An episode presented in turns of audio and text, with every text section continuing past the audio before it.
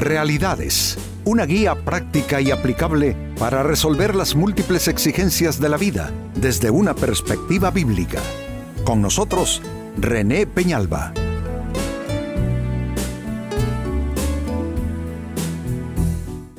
Amigos de Realidades, sean todos bienvenidos.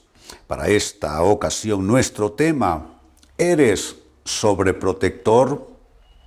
La sobreprotección, amigos, es producto del amor, definitivamente sí. A los que amamos terminamos sobreprotegiéndolos.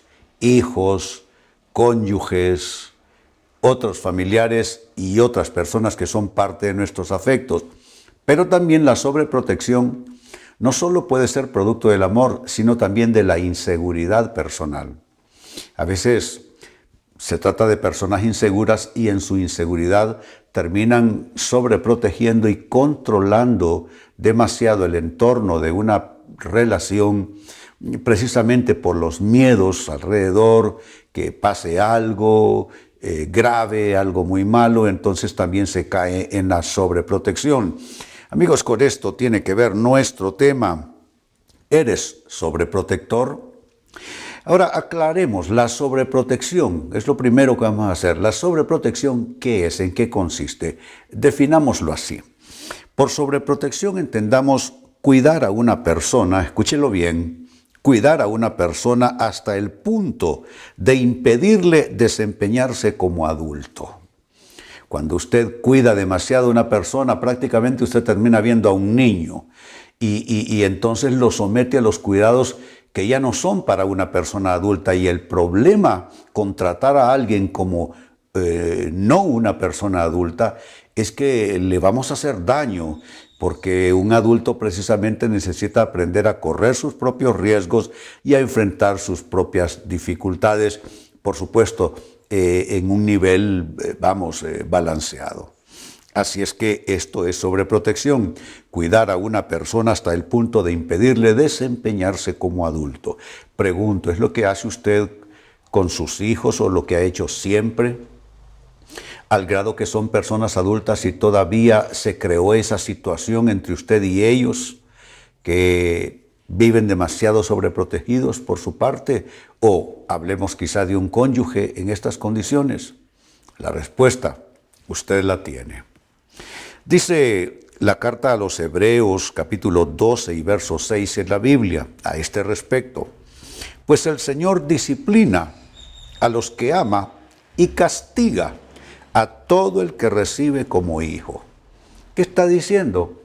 Que amar no es sobreproteger Amar no es eximir a alguien de la corrección, del castigo, incluso de la autonomía que necesitan las personas. Porque parte, amigos, de madurar es volverse autónomo, en el, en el sentido, yo diría, correcto del uso del término. Y este pasaje nos dice entonces cómo es Dios, que Dios muestra su amor, no protegiendo o sobreprotegiendo, sino hay, cosas que Dios permite que pasen en nuestras vidas para que aprendamos algo, para corregirnos, para disciplinarnos. Y eso, según el texto que hemos leído, es una manifestación de su amor. Así es que, amigo, amiga, a no quejarse. Eh, cuando alguien que a usted le ama eh, de alguna manera le corrige o no le protege tanto como usted quisiera. Pues bien, esto me lleva al siguiente aspecto que quisiera, amigos, que tratemos, son las evidencias de sobreprotección en una relación. ¿Cómo se sabe si usted pasó la línea? Si usted cruzó el límite entre lo que es sanos y correctos cuidados y pasó a la sobreprotección, lo cual tiene un componente enfermizo, un componente esclavista, un componente de codependencia. ¿Cómo entonces, eh, o qué son las evidencias, cuáles son las evidencias de sobreprotección en una relación? Veamos esto. Primera evidencia, compadecer a una persona al punto de terminar subestimándola. Una cosa es compadecer a alguien. Creo que la compasión es parte de lo que Dios mismo espera nosotros tengamos en relación a los demás. El que no se compadece de otros tiene un problema. O sea que la compasión es algo que se espera y es necesario en las relaciones humanas. Pero usted puede pasar de la compasión a terminar eh, eh, subestimando a una persona. He visto yo casos de padres y madres de familia que quizá porque alguna situación en, alguno de sus hijos, quizá una enfermedad con la que han luchado o muy, bajos niveles en la escolaridad, eh, entonces lo ven con, esa, gracia, esa misericordia, esa compasión, pero al final terminan etiquetando a ese niño como el niño enfermo o el niño poco inteligente o poco agraciado. Y entonces se termina subestimando a la persona, que la subestimación solo es un vocablo bonito para hablar de menosprecio. Entonces, eh, cuídate en tus relaciones, la gente que tú amas o gente que está alrededor tuyo que tiene quizá alguna clase de, de situación con la que lucha o ha luchado, está bien que te compadezcas de esa persona, pero no está bien que esa, que esa compasión evolucione al punto de convertirse en subestimación, porque eso ya es otra cosa. Incluso te digo algo, las personas con limitaciones y discapacidades eh, para movilizarse u otro tipo de discapacidades, tampoco es, bueno verlas con ojos de subestimación. Eh, creo eh, que son personas que aprenden a valerse y, con sus limitantes, por cierto, pero son personas que pueden llevar una vida como cualquier otra persona. Así es que compadecer al grado de tornarlo subestimación es una evidencia de que allí lo que ha sucedido es que alguien ha caído en un grado de sobreprotección que termina siendo enfermizo.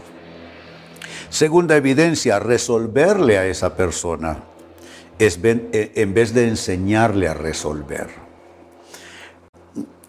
No sé, desarrollamos esa, esa, esa actitud eh, de que alguien nos necesita y nos necesitará por siempre. Entonces corremos a resolverle a esa persona todo lo que va surgiendo a su paso.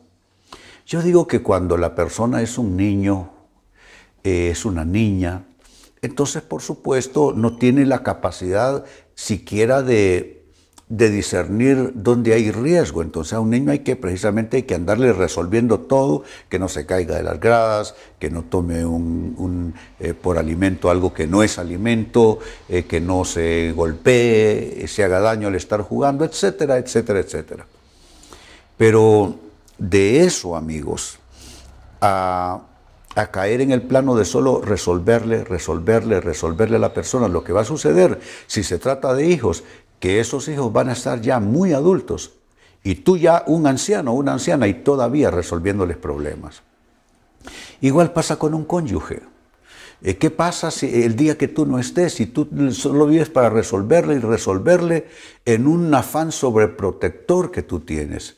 Eso no ayuda y, y como dije, tiene un componente enfermizo en las relaciones. Así es que no te dediques solo a resolverle a la persona. Más bien, la dinámica en esto debe ser enseñarle a resolver. Enseñarle la dinámica de resolver la vida, de resolver los problemas. Tercera evidencia de sobreprotección en una relación, evitarle a la persona problemas que más bien le van a ayudar a crecer. Hay problemas que nos pueden eh, lastimar a muy largo plazo y hombre, si podemos evitarle eso a nuestros seres queridos y significativos, claro que hay que hacerlo.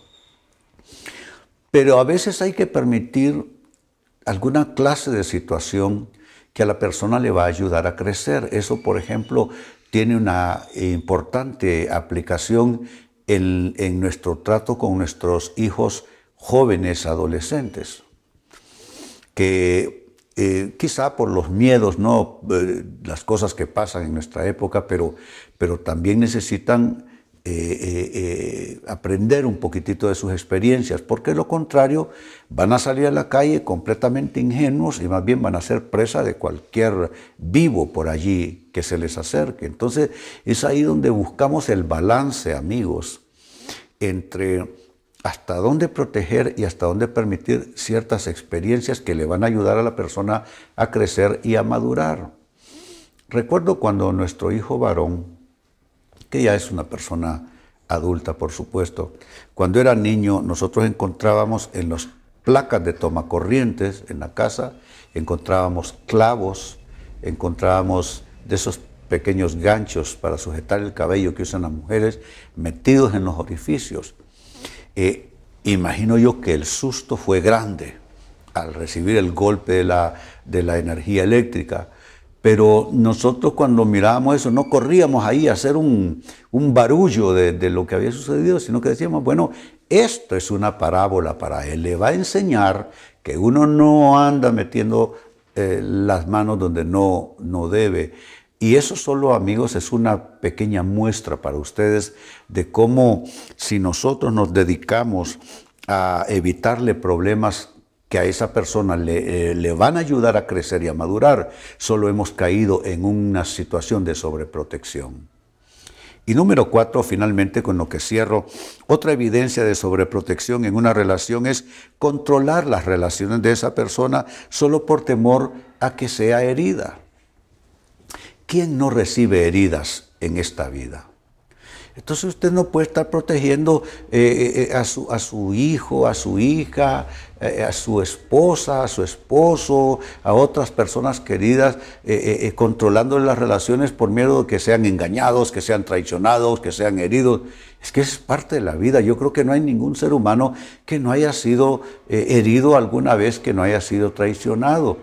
Pero si hay algo que ayuda a crecer, es cuando esas relaciones terminan así porque la persona aprende bastante, aprende a ser comedida, a no darse por entero de una vez, sino que hasta aquella persona y aquella relación ha madurado. En fin, eh, eso es el, el, balance que se está buscando en este tema. No sé si notan, amigos, esto tiene que ver mucho con balance.